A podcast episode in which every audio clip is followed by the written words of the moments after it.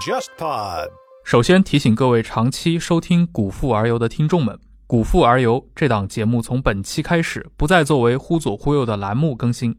它已经拥有独立的播客频道。各位可以在小宇宙、苹果播客等客户端搜索并订阅《古富而游》这档节目。感谢各位一个月来的等待，期待我们将来在《古富而游》播客上继续相会。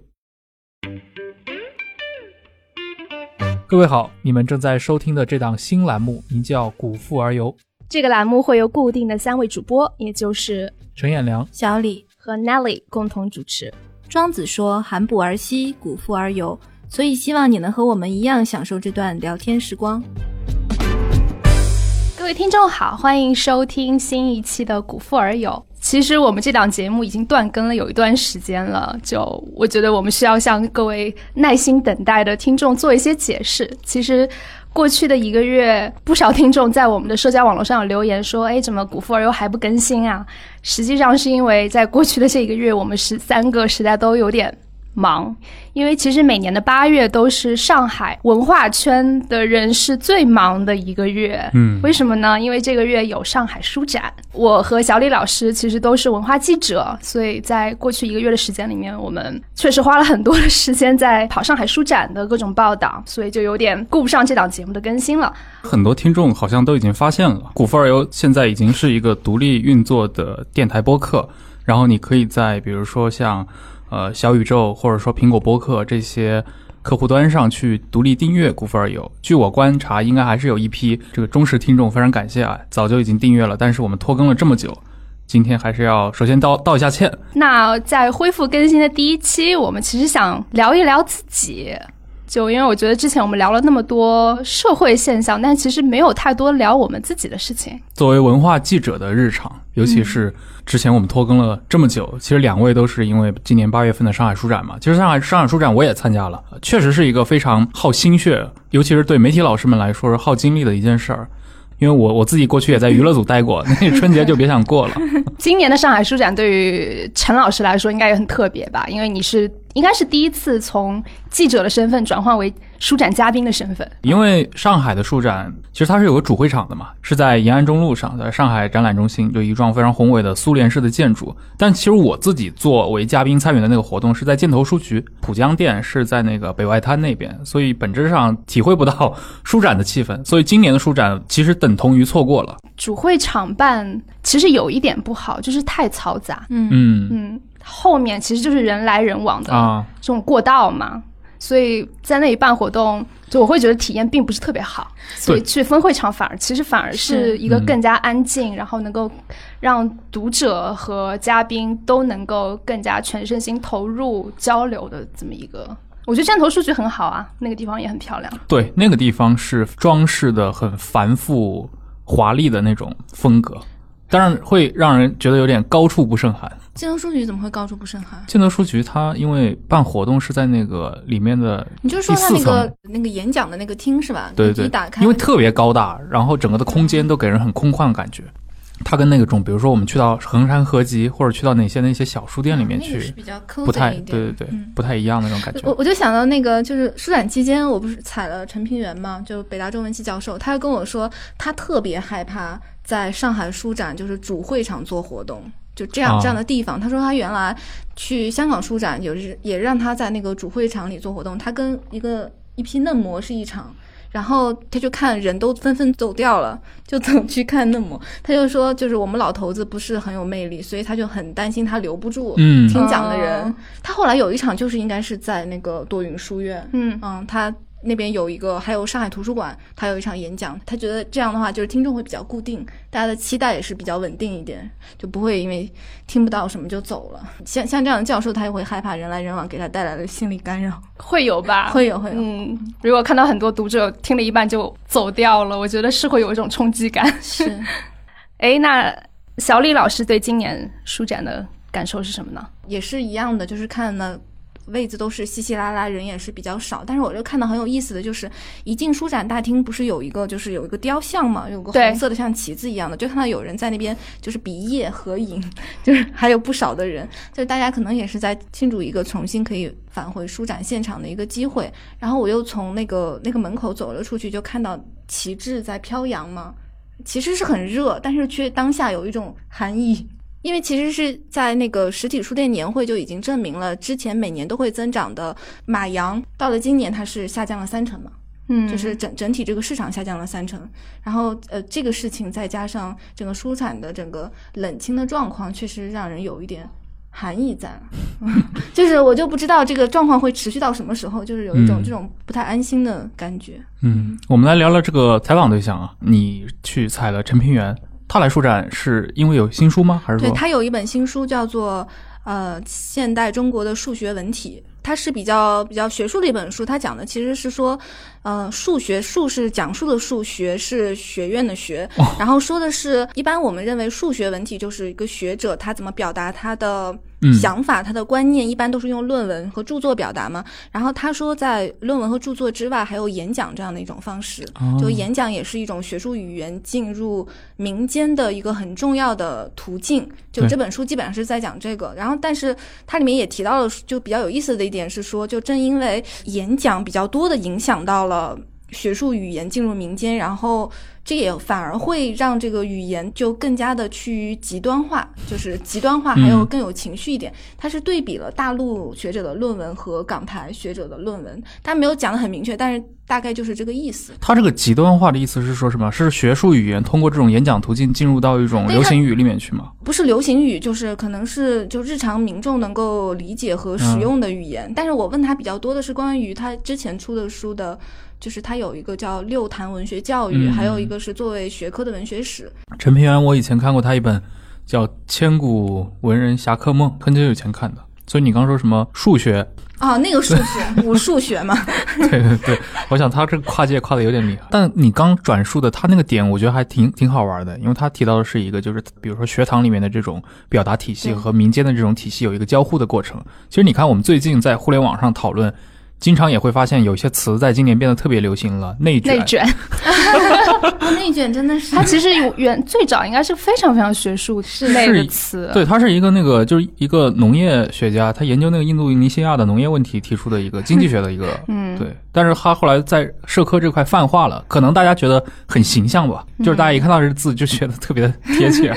所以他已经摆脱了原意了。是的。那像 Nelly 那这边的话，你踩了谁？我觉得今年书展对我来说特别特殊，因为我其实是做社科方向的一个文化记者。我自己首先我很少读文学作品，其次我也很少去采访小说家。但今年书展就是因为很多作者，其无论是在外地还是在国外，其实是没有办法来到上海书展，所以今年我只做了一场线下的采访，而且是采访了一位。小说家，这位小说家大家应该也很熟悉，就是淡豹。你这个就是采，你这采访前同事啊，这个面好长。啊，我也是你前同事，啥时候采访一下我？可以的，等你写出你的第一是吧？无论是什么题材的作品，嗯以后看有没有机会可以采访一下你。他是写了一本小说出来的，他写了一部小说集，小说集叫做《美满》，嗯嗯，就是由世纪文景出的。他这些作品不是他近期一口气创作出来的啦，嗯，是大概在五六年的时间里面就断断续续写的，然后再反复修改而成的。大致的主题其实都是跟家庭或是婚姻有关，就是他讲的故事都非常不美满，所以就很很多人就一开始会有疑问，就是说为什么要把这一本书的标题取作美满？我确实也有问他这个问题，就是说你取这个名字是不是一种讽刺？他说其实不是，就他会觉得对于美满的追求，就是中国人很重要的活下去的一种动力，或多或少都会在心里期望说我家庭幸福美满。或我长寿，或者说我要赚很多钱，嗯或者我有很高的社会地位，就这些都是很好的期许。嗯但是现实生活往往你达不到这些，嗯所以在这种美好的期许和悲惨的现实之中的这些狭隙，他其实是想写这个部分的东西。，OK，因为我没有看过这篇小呃这部小说集啊，嗯我是从这个标题来看，我就觉得还挺中国式的，就是让我想到了另外一个标题，就是团圆，小小团圆，对我刚刚也想到了。就是啊非常非常中国式的那种。其实我觉得在文学里面的话，这种命名方式还蛮多的吧，应该。嗯你像弗兰岑那本《自由》，对吧？写的其实是不自由。对嗯，，是啊，你就革命之路，其实那条路 完全不革命。并不革命啊。对阎 连科的《风雅颂》里面没有任何人在做着风雅颂的事情。当然，这部作品现在你们去豆瓣上看，其实它的评价两极分化比较严重。嗯嗯，就是喜欢的人很喜欢，不喜欢的人就看了第一篇就被劝退了，就觉得嗯你的语言怎么那么奇怪，好像不通顺。蛋巴老师的故事有一个很大的特点，就是它的情节性确实不强，他比较多的笔墨是用在描述人的内心世界，就是有一点点意识流，但是又很社科像，因为他的那些对人物内心的描摹，其实是一种社会批判。就是在我看来，他是借用这些他书中的这些人物的口去阐释他观察到的社会现象，其实是一种比较社科向的一种一种写作方式。但是很意外的就很对我的口味，可能因为我也是社科记者。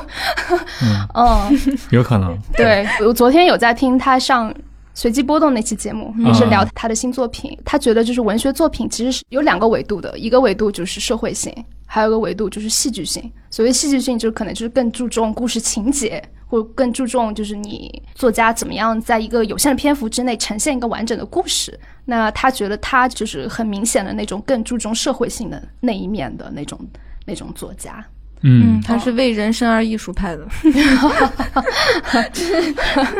为艺术而艺术和为人生而艺术。那小李呢？你作为文学记者，你这次书展你采了谁哦，最有戏剧性的是戴景华的那一次，啊？戴老师有一本叫做《给孩子的电影》，是由活字文化和中信联合出的。然后戴老师和毛尖老师他们在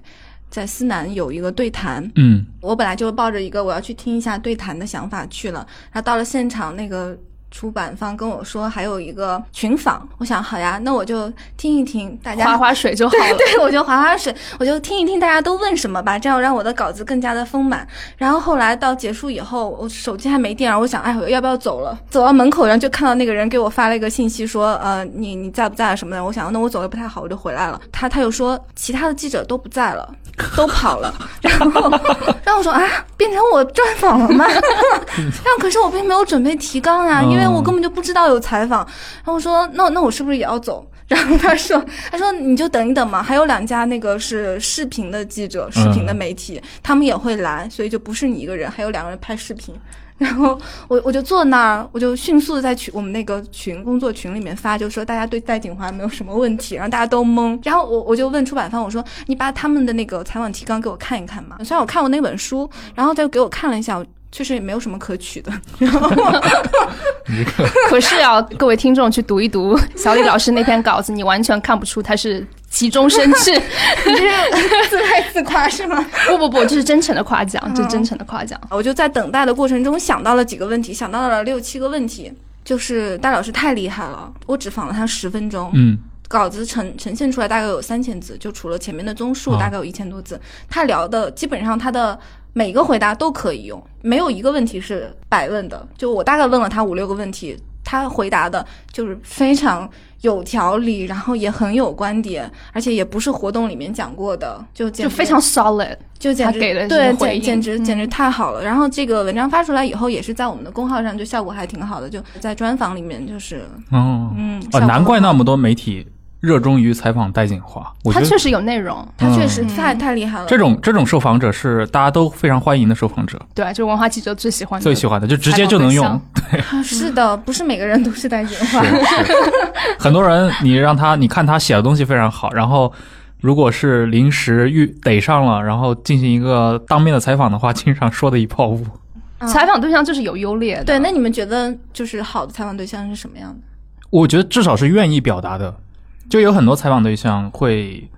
他出于各种各样的原因吧，就是有可能纯纯天然的是因为他自己本身累了，对吧？比如说他今天已经接受了九个记者的采访，就是你的所有的问题，他都以一种非常最简单的形式来挡掉，这是一类。所以我觉得所谓的采访对象的话，对于记者这块的话，当然也是很功利的需求。我希望通过一个一定限度内的这么一个聊天或者说访问，能够挖掘出更多的，尤其是你最好是在其他地方没有展示过的这些想法也好，内容也好，对吧？有几类的采访对象，一类是那种他可以从早上到晚上复述同一个问题，用同样的这些语言逻辑，对，但是他可能提供给你的和提供给另一家媒体的是完全一样的内容。但有些人可能他不是这样子，但是他们确实不太容易去沟通，嗯或者他们的整个风格就是一种言简意赅的风格。嗯对，我觉得这几类都是比较难搞的。这个以前那个上海电视台那个著名的主持人，像曹可凡先生，以前也因为他做那档节目叫《可凡倾听》，嗯他也采访很多这种演艺圈的这些人，就遇到过一些特别不能聊的。一般他说他做这种电视采访，虽然看上去只有几十分钟，但他据说是会有四十个问题在提纲上，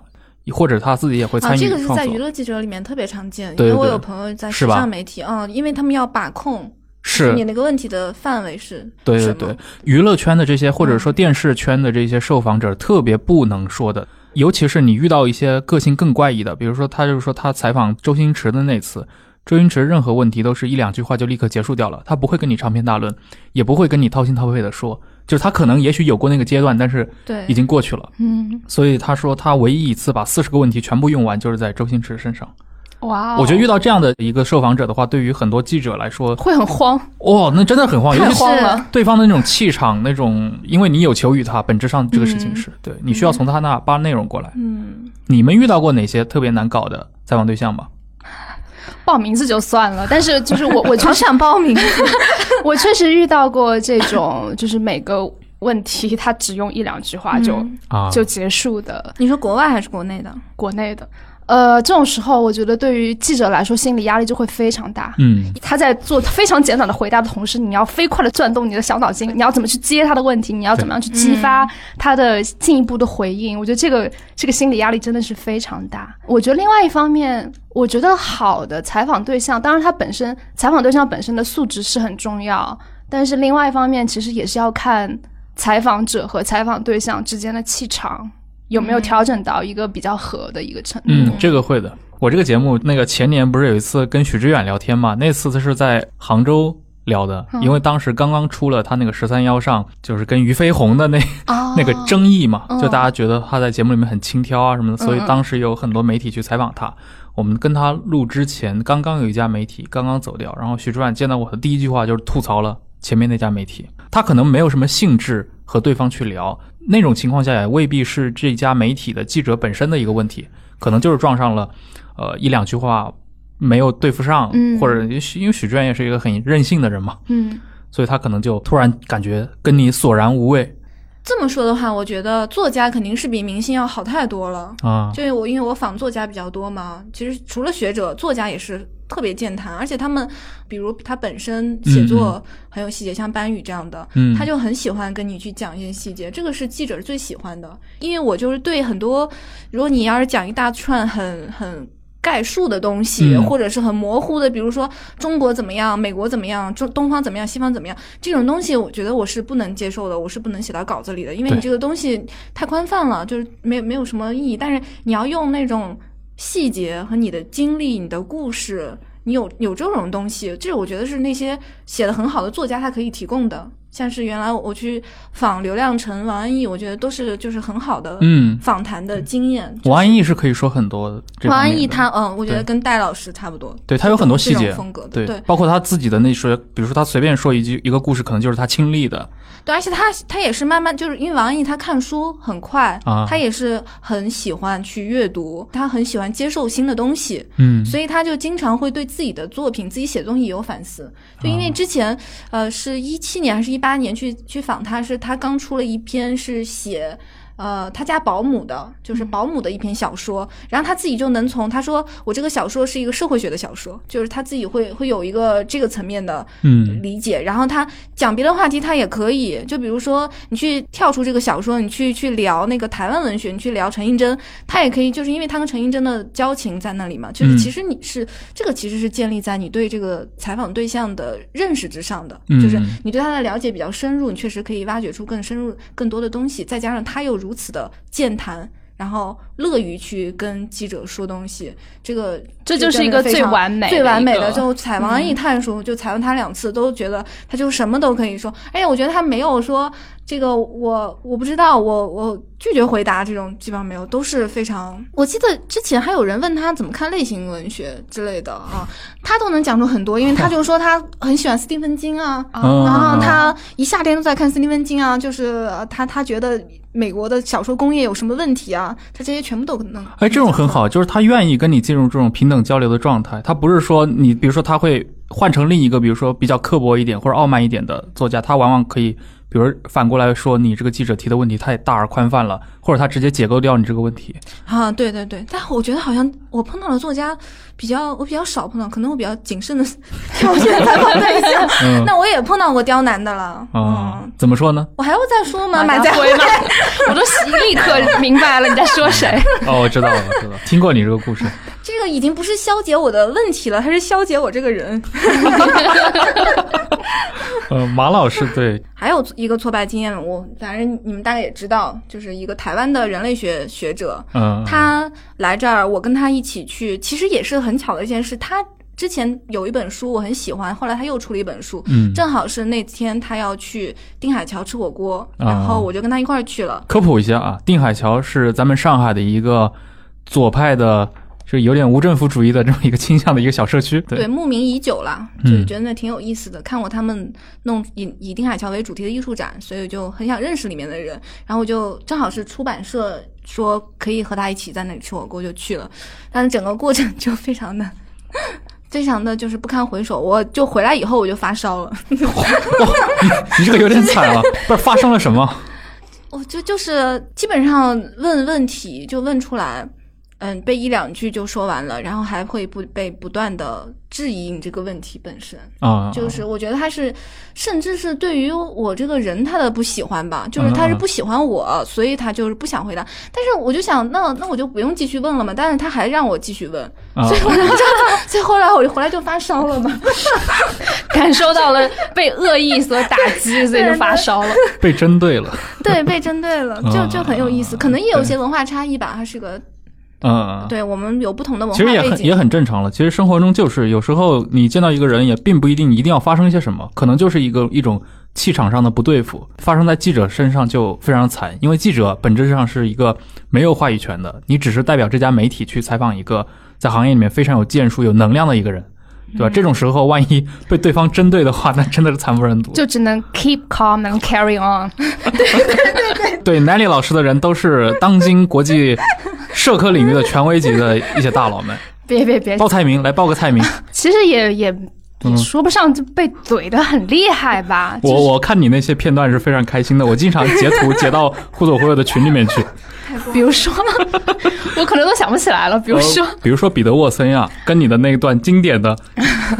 这个故事，要不你自己来说一下？彼得沃森老师，我采访过他两次，嗯，一八年一次。一九年他又来了中国，我又采了一次。这两次是他的两部作品在中国的中译本上市。去年是《二十世纪思想史》，呃，一八年是他的那本《思想史：从火到弗洛伊德》在中国上市。然后他来中国做他的 book tour，然后来来上海我采访他。呃，因为他那本书是想想写全球思想史，所以他其实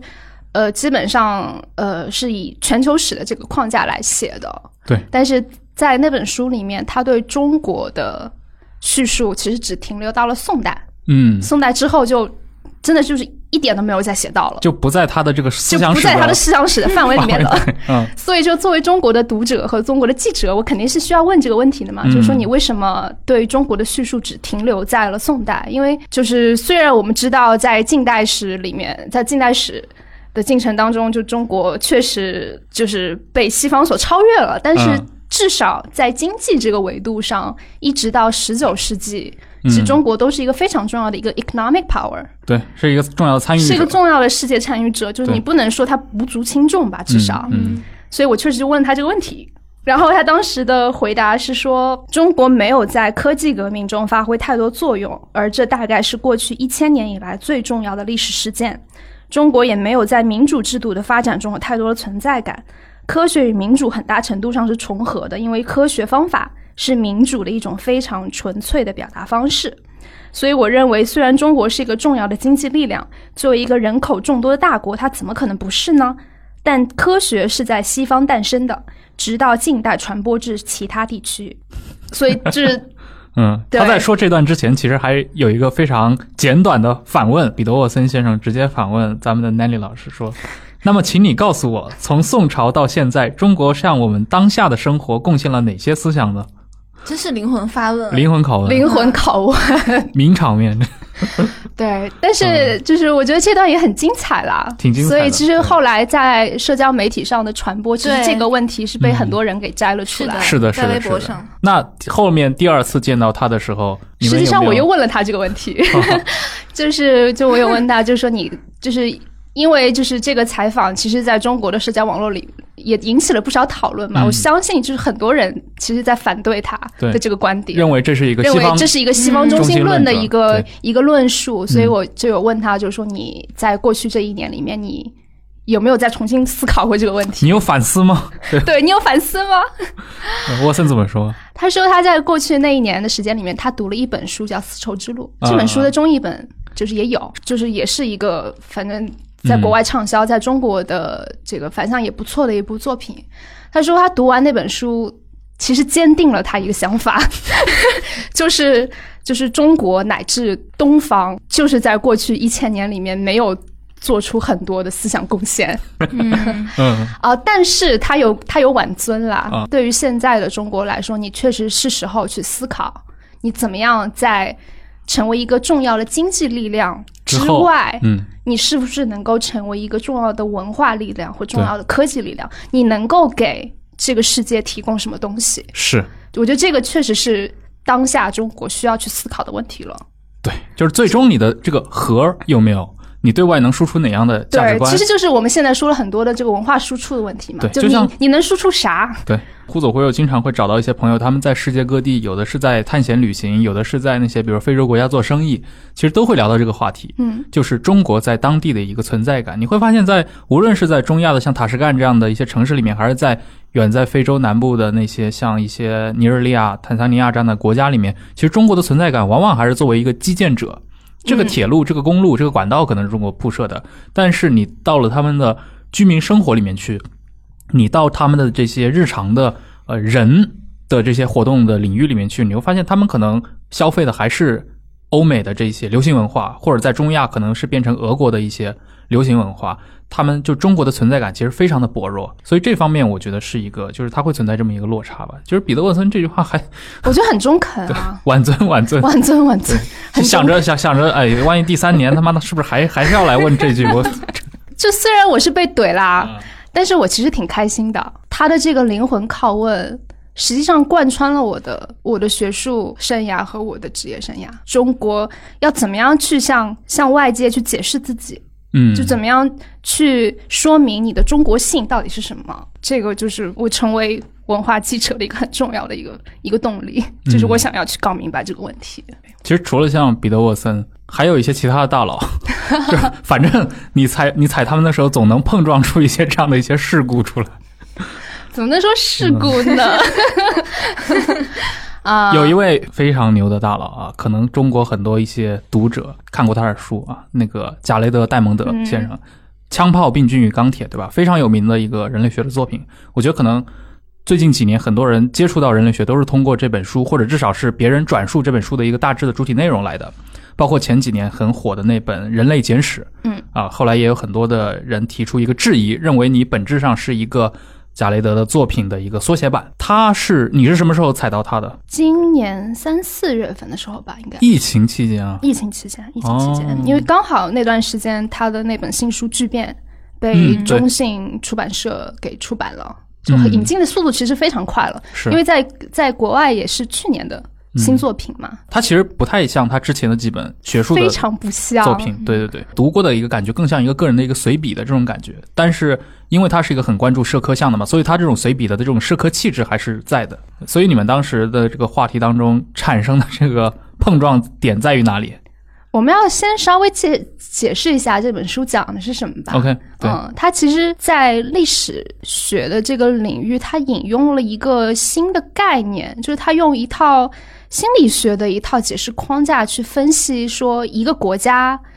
在历史上遇到危机是怎么解决的。然后它会有一套就是所谓的呃危机处理框架，介绍了几个不同的国家，嗯像是日本、德国，还有一些很小的国家，像芬兰。然后他去分析说那些国家在历史上曾经遇到过怎么样的重大危机，然后他们是怎么样去解决这些危机的。但是那本书有意思的地方就在于说，它最后一部分它其实跳脱出了这个国家的这个层面的叙述，它转向一个全球层面的叙述，然后就是讲当下全球的危机、资源枯竭、气候变化和不平等。当下世界的三个非常重要的挑战。哦，还有一个是那个核问题，就反正这四个吧。然后我当时问他，就说，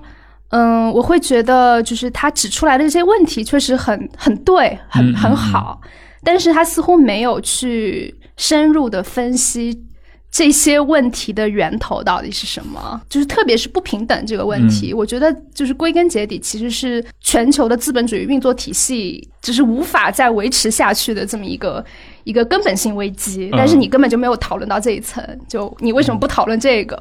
然后他说他那回答真的很好笑，他说就他觉得这完这完全就是 bullshit。就是二氧化碳生产、气候变化、资源枯竭和不平等问题，在任何社会中都有，嗯无论这个社会是资本主义、社会主义还是共产主义。嗯你认为一个二氧化碳分子来自社会主义国家或者资本主义国家，对全球变暖造成的伤害会有不同吗？他其实根本就就是规避掉了这个嗯，这个问嗯题是嘛。嗯或者他们觉得这个问题在他的这个环境里面被讨论的过多了，也有可能。我不知道你会怎么看这个事儿啊？因为前段时间啊，我读了一个书评，是那个当过加拿大应该自由党党魁的那个叶利廷，他自己其实是个学者出身嘛，但是后来去从政，但是从政最后的结果又一塌糊涂，他又退回了书斋里面反思自己的政界经历，然后。继续做这个政治思想史方面的一个工作，他算是一个有点右倾的这么一个知嗯大知识分子啊。嗯他在点评佩里安德森的一本书，那本书是那个《美国对外政策及其智囊》这本书里面是个人物评传。然后他对于佩里安德森在这本书中的一个写作方式还是比较认可的。原因是什么呢？他说，佩里安德森在分析这些美国政界人物和美国政策的过程中，完全没有动用那台嘎吱作响的马克思主义舞台装置。你本来在阅读这本书的时候，你可能期待的是一个马克思主义者会告诉你，美国扩张的背后动力是资本主义，目的是为了内战后的美国经济发展争夺市场和资源。说，但是安德森在这本书里面，他作为一个马克思主义者，他对将马克思主义将世界观和阶级起源以及任何阶级利益相关联的倾向没有太多的兴趣。他讨论这些人是完全脱离这一些意识形态的。就叶里廷在点评的时候，把这个视为安德森的一个优点。所以哦，比如说，对于贾雷德·戴蒙德来说，就是一切归咎于资本主义身上去，是否也是一个陈词滥调？在他的角度，嗯，我读过一篇《卫报》嗯写的，就是、就是他的这本新书的一个书评，对他的评价我其实挺认同的。戴蒙德的政治立场是个大杂烩，嗯就是一方面他反对民族主义，但是另外一方面他又支持对国族身份的认同。嗯然后他承认外来移民对一个国家是，就是特别是进入老龄化，呃社会的一个发达国家是有好处的，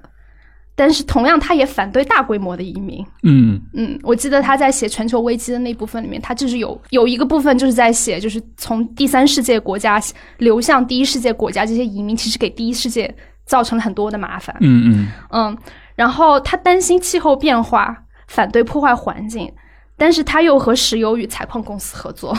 就对他们的情况也感同身受。最后一点，他是资本主义的忠实拥堵，嗯却极力反对不断增长的经济不平等。嗯。所以你会看见他的他的立场其实是哎很复杂、很犹疑的。但我觉得这应该是一个正常的状态呀。就是其实我可以举另一个例子，呃，今年不是那个福布莱特那个奖学那个项目被暂停了嘛？像福布莱特本人其实就是这样的一个人。他作为一个南方民主党人，然后他在美国又长期担任这个参参议院的这种外交委员会的主席，你会发现他在美国外交政策上，他是一个完全的一个民主党式的做法，他是支持一个国际上更友善的进步主义外交，因为他的这个个人导师。当年是一个苏格兰的政治家，他是深受威尔逊影响的，所所以他在外交问题上倡导的是一个更开明、开放的这种态度，是一个很威尔逊式的这种理念，就是大家天下一家嘛。你从这个角度上来说，他似乎很左倾，但是你会发现他在美国国内政治上呢，他反对那种比如说林登·约翰逊的那些呃平权法案，他也反对很多民主党内的这些推动这些进步改革的议题，他在。美国国内问题上又变成一个非常保守派的这么一个分子。我的意思是说，像富布莱特或者说像贾雷德·戴蒙德这种就应该是常态呀。我们在不同的问题上就应该是不同的看法。人们在不同的具体议题上受到个体的影响，我我不认为它是一种游移，我觉得它就是一个自然的状态。我我前一阵就看到一篇，可能有一点相关啊，就是它是比较文学层面的，是说《爱说教的男人》里面有一篇，它是。一个文学批评在讲伍尔夫，伍尔夫的散冬日散步，就是伍尔夫有一篇散文叫做《伦敦冬日漫步》，然后它里面就是讲到了说一个人就是现代社会统一性是如何迫使我们就是压抑自己本来就是很多面的那种身份的，对，嗯，就是他说的是意思是说你你有一个房间，那个房间里面的你那个身份是是一致的，就是你是那一个身份，嗯，但是你到了一个开阔的一个 open space。一个开阔的空间里面，你可以就将自己给释放出来。所以他说漫游可以激起你的呃人的灵感。然后他说的是，就是这个社会环境要求的一致性是 circumstances compel unity，就是你是一个父亲，你就是一个父亲。嗯，然后你你不可是不可以是一个浪子，不太会容忍你在不同的身份间穿越。他大概大概是这个意思啊。我觉得这个是一段很很美丽的一个描述啊。嗯。但是我就回到那个 Nelly 的这个问题上，我想说，你看的那个书评是在你写了那个报道之后看到的吗？在之前，在写了之前，所以就是那个促使你问出这个问题吗？有一部分是的。看到这个他是资本主义的拥堵这一面，然后你拿这个去问他，他肯定会反对你啊。是吗？灵魂拷问。你有想，你有想过这个，还是说你就一定要拿这个跟他对抗？一方面确实是我在准备采访之前读的阅读材料的一部分，另外一方面也是我自己在思考的问题。嗯，因为我确实现在还是会觉得马克思主义或是阶级理论是一个很强大的解释框架。我觉得，尤其是在现在，就在整个整一个全球性的这种经济不平等已经达到一个很高的一个程度的时候，你没有办法去忽视这个问题了。在我看来，就是你没法再自欺欺人，觉得资本主义这套你再修修补补是可以继续维持高增长的，这不不可能。它可能在现象展示上。展现的材料足够多，但是他在解释这个问题上没有挖到你想要的那种深度。对，但是我会觉得，就是我们不能去苛责他，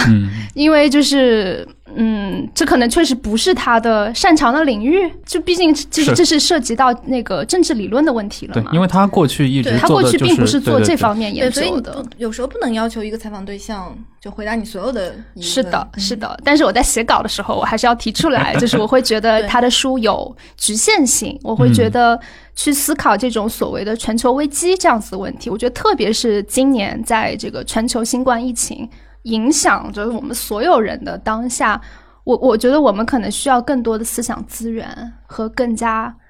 更多的想象力吧，去思考未来到底可以怎么样。嗯嗯，你呢？你讲讲你的吗？我啊，我做记者的那个已经比较遥远了。但是，比如我觉得冯克利是一个不错的受访者，他也属于那种相对来说更真诚，但是他可能在今天的这个就是。冯克利依然在做很多很多的事情，但可能会显得有点过时了。你是去山东采访他的？对，我去济南。我那天早上是大概早上七八点钟坐高铁，然后花了三个小时还是四个小时到了济南，然后出了高铁站之后打了一个小时的车才到他约定的那个地方。因为冯克利老师中年人嘛，特别爱抽烟。结果我们本来是约在一个星巴克里面，他看了一下这商场里面就是不让抽烟，那不行。然后他自己把我就是带到一个犄角旮旯一种就很像那种。有点类似于九十年代开到大陆来这种上岛咖啡，你懂吗？就是那种会卖煲仔饭的咖啡店。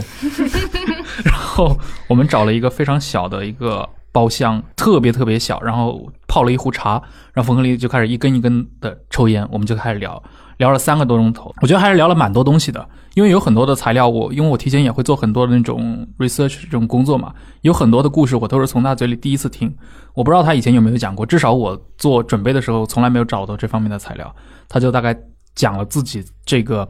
成长的那个环境。后来我发现，其实他还蛮有意思的，而且他后来成为一个在二十世纪下半叶九十年代能够影响很多人的这些著名的社科类的译者，是有这些原因因素在推动的，它不是一个偶然。沟通了大概三四个小时，聊了，然后我不停的吸二手烟，最后我们在结束这个谈话的时候，他说他晚上那个当时那个贝旦宁到山大去任教嘛，说刚刚到济南，说要吃个饭，然后他还问我要不要晚上一起吃个饭，我说别了别了，我说完第二个别了之后，赶紧冲了出去，吐了，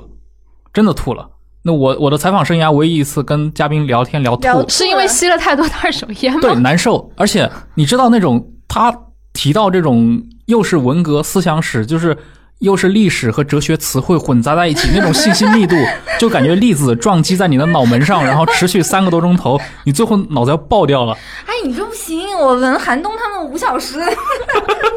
五个小时二手烟跳岛的那个。我我我觉得，我觉得我是什么？先坐高铁，又坐出租，本身已经一个时间加对起来，，本身已经有点 有点有点撑不住了。对，出门就吐了。但是我当时还挺尴尬的，我我我我我。太 fragile。这也这这也太太有戏剧性了吧？对你说你去采访一个人，最后别人跟你掏心掏肺，然后你吐了，这个可能他会很愧疚，他对，这小孩怎么了？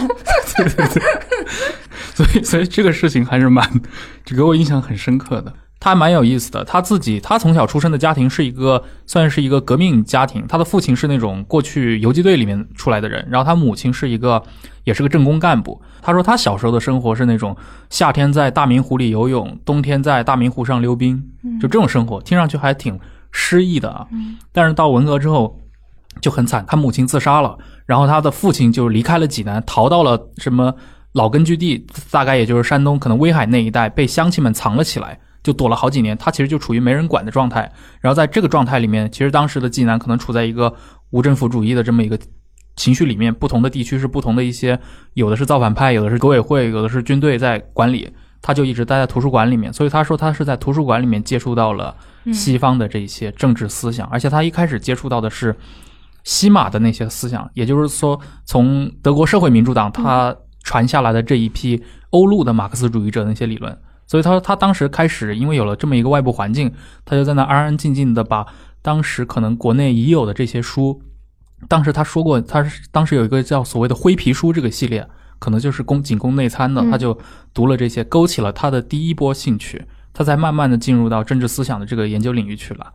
所以在这个过程当中，可能我觉得是种下了一颗种子吧，然后他会越越看，因为翻译的东西太少了，他就自学什么法文、俄文。找材料，因为在图书馆里面待了挺多年的，所以后来他也是到了七十年代之后，改革开放之后，他才通过新的一些渠道进入到一个正规的学院教育这个体系里面去。然后他说，其实整个八十年代，他就都在孜孜不倦的去阅读、补充这些政治思想方面的。这些知识，他从那个西马这边开始看到欧美的这些思想，所以像接触到了像哈耶克呀、萨托利呀这些人讨论的这些问题。那么他说，从今天算起，三十一年前的那一次事件，其实对他的影响就特别大。嗯，所以他说，在那次事件之后，他是第一次萌生了想把当时想把那个萨托利的那本叫《民主新论》，就很厚的一本书翻译到中国来的这个想法。所以在九十年代，他就跟那个应该是严克文。应该是对他，他俩就一起合作翻译了这本书。后来他就在山东开了一个唱片店，卖那个二手唱片，然后在吧台上翻译哈耶克，就是挺挺挺有意思的这么一个人物。他其实那个年纪跟我差了蛮多，他五零后啊，跟我可能差了四十年的一个三十多年的这么一个年纪，但是他也属于那种很愿意跟你交流的受访者，所以我觉得和他聊天是蛮开心的。还有一个是可能像史杰鹏吧，嗯，因为我。是一六年约的他，应该是一六或者一七年约的他。那会儿我约第一次约他的时候，他还没出事儿；第二次约他的时候，他就当时还酿成了一个比较大的一个传播的事件嘛，就是他被那个北师大算是开除了。Yeah. 对，这也是最近几年就互联网暴力的一个很著名的例子。嗯，但是那次的话，我跟他聊的也是，他也属于那种很愿意去沟通的。嗯、呃，而且我那段时间确实读了不少他的书，我是把他当成一个。小说家在采访，而不是把它当成一个古文字的学者。因为我其实跟那个文学圈的这些作家们交流的不是特别多，但是我也看你我怎么觉得你采访了很多啊？零星的，就是肯定肯定跟跟子琪这种不太一样，因为我的视角可能是一个恒定的、既定的一个视角。嗯但是我确实接触过很多学者写的小说作品，我觉得多多少少都会有一些问题。就是学者写东西，他他好像是有一套这种程式的，他比如说他很愿很想把自己的一些学术上的一些研究，对 融入到这个写作里面去，其实有时候会带来一种很僵化、矮板的一种写作思路。就是很多人觉得，就学者老觉得我要在里面灌很多的想法、思想，我要在这个层次上干倒那些嗯思想浅薄的 作家们。像史杰鹏，我觉得他这这方其实做的挺出色的，就是他至少是一个不断的试图去突破自己的人。我最早读过他的这些小说，是他零五零四年那会儿可能发的那些作品，那就纯粹是一个历史小说。它本身就是靠情节来推动的，它里面的那些特点、那些好的地方，可能纯粹是因为史杰鹏是一个汉史的一个研究者，同时也是一个简读的专家，他能利用那些竹简，比如说走马楼竹简呀这些出土的文献，那些文献里面就记录一些小故事，他把这些小故事改成了小说，嗯那这个杀伤力。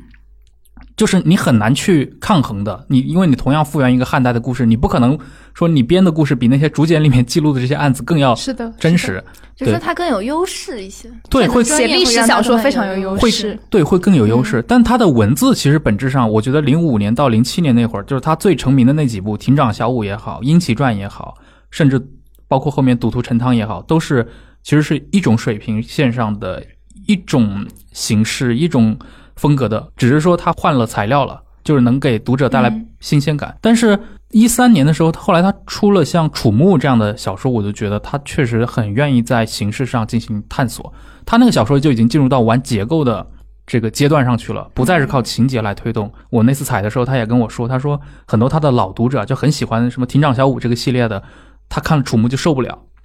就觉得你这写什什么玩意儿的，但是他自己觉得呢，那些能欣赏他的人才是他会觉得就是也感到挺欣慰的吧。他自己感觉就是《庭长小五》其实比以前的那种文字要高级很多。嗯，当然，我觉得这是一个自我探索的过程。然后后来他不是写了户口本嘛，开始描述七十年代，等于是一个自传性质的小说。就我也问过他，就户口本，因为很明显了，我觉得一个学者来写小说，这点也没什么不好意思承认的。他就是参考了很多西方的文学，甚至参考了一些流行的，比如说拉拉美文学的那种写法。比如说，他就说户口本上，它看上去是个长篇小说，但每一章都是一个短篇小说，共同构筑起一个很长的这个社区的故事他。参考了什么小说？米格尔街呀，就是我觉得这一点可能他有点愣头青吧。我觉得很多作家可能不太会嗯，说出来，对，他是愿意说的，他可能也没什么包袱，他就是说我我这篇或者我这个故事就是参考了那个谁，而且很明确参考了谁谁谁的哪一篇。是他学者的思路，他就要把他的有个 citation 对对对，注释，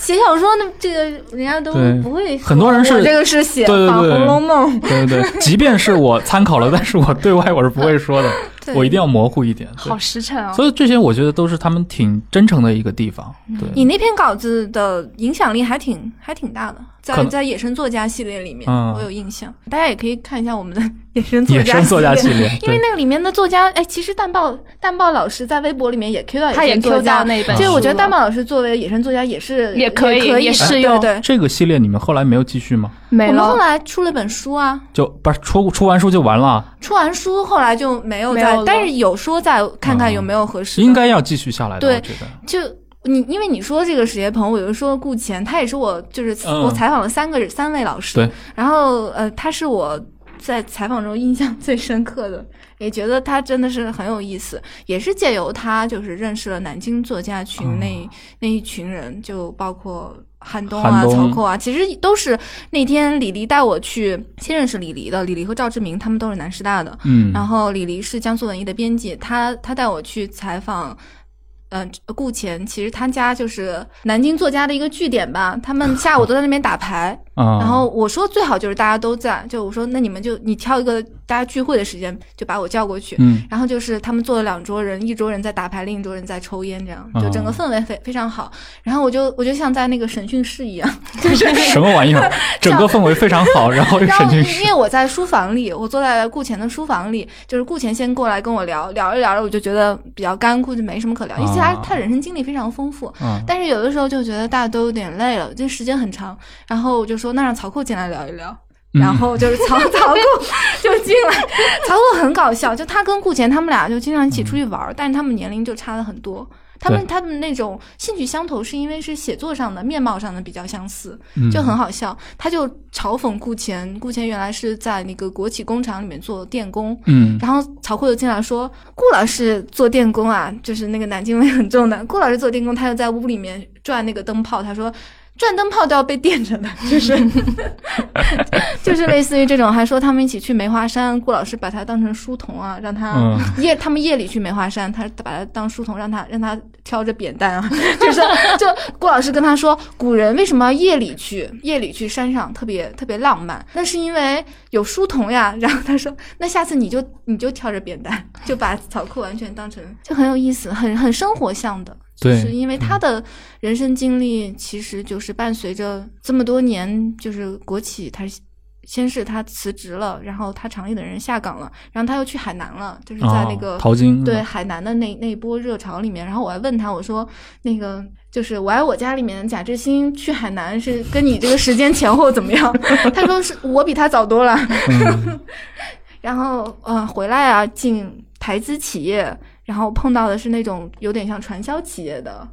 他在里面办内刊，然后后来他就是非常追求浪漫，他要自己出来写东西、写小说，但是又觉得写小说太累，所以就有一搭没一搭的，就生活也是有一搭没一搭。我对他印象深刻，也是因为之前就看过一本书，就是南京作家他们弄了一个断裂系列，其实当时是很多人参与的，大概现在已经淹没在历史中了，很多人都不知道了。就是断裂是九十年代末，他们后来楚成他也出了一系列的书，就收了韩东、朱文、顾前他们那那一批人的书，就在那个断裂文丛里面。其实他是当时对当时的文坛的一个一个一个宣言，就说我们不跟你们玩了，就我们我们断裂出来，其实很大胆的举动。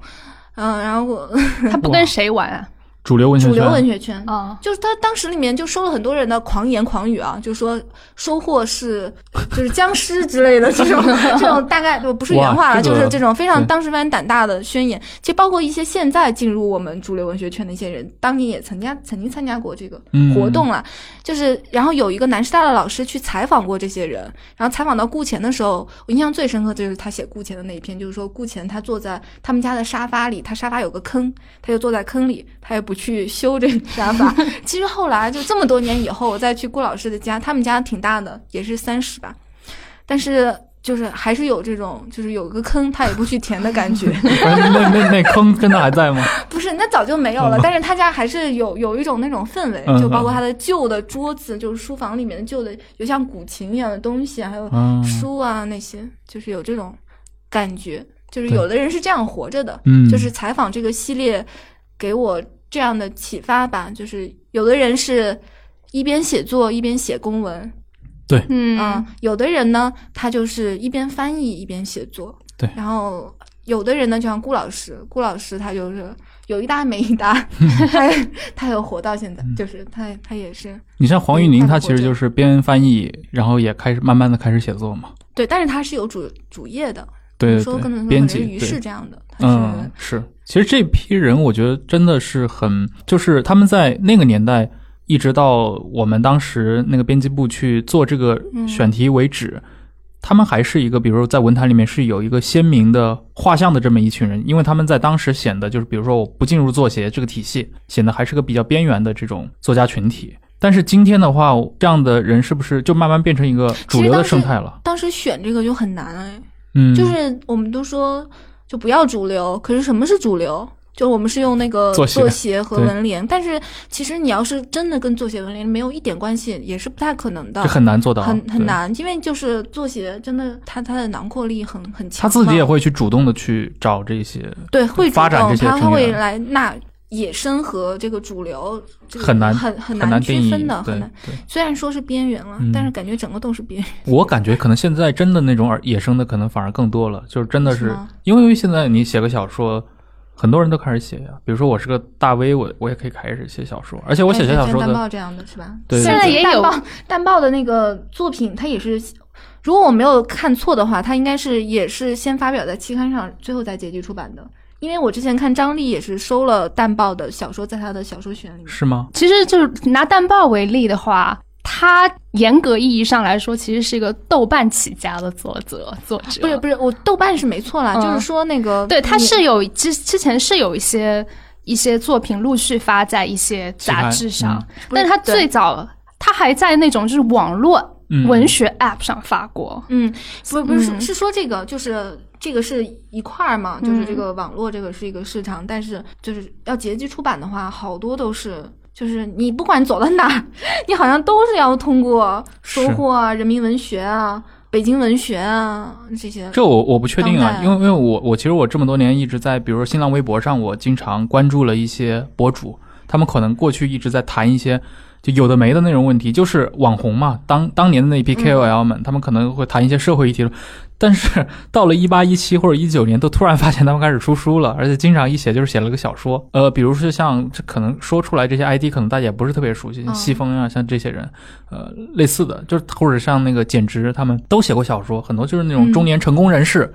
觉得我我有一些人生经验了，我一定要说教说教，但是我也不可能直接写一个 什么老大哥给你一百二十招什么的，他他就这么写这些小说的水平也 也可能很难进入到那种主流文学圈的那眼界里面去啊。但相对来说，他们一利用社交媒体这个渠道，也变成了一个就是出小说变得更容易了，因为出书是很早就变得容易了，但是我觉得出小说这事儿，最近几年包括很多一些漫画作者最近也开始纷纷的出书了嘛，往往是一些。反正我见到的每一个画漫画的知名的这些大 V 都宣称自己的终极理想是要出小说。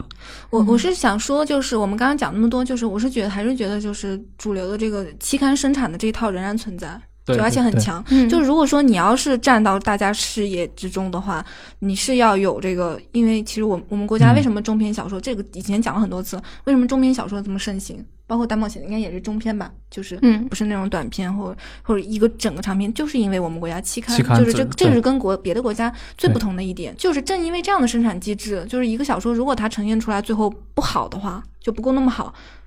其实你是不能去说这个出版社，因为它在前一个环节嗯，可能就已经成型了，就哎成了这样。那照这么说的话，那很难有一个新的作者，我就靠一部长篇小说很难，这个是这个是特别那个。保护文件奖是发给那个书的嘛，不是嗯作品。他去采访的呃评审之一是唐诺，啊、然后唐诺就说，大陆这样的方式是很好的，比台湾好。台湾就是直接就发一个长篇小说，就发给一一个书。他说这里面的这个是，就是可能是以前有一些呃有一批篇章都是发表过的，嗯然后成了书，然后再来颁奖。这个就比说我是为了去参加这个奖而写书要更加不功利。嗯，他是这样的观点。我说他可能搞反了，他都就是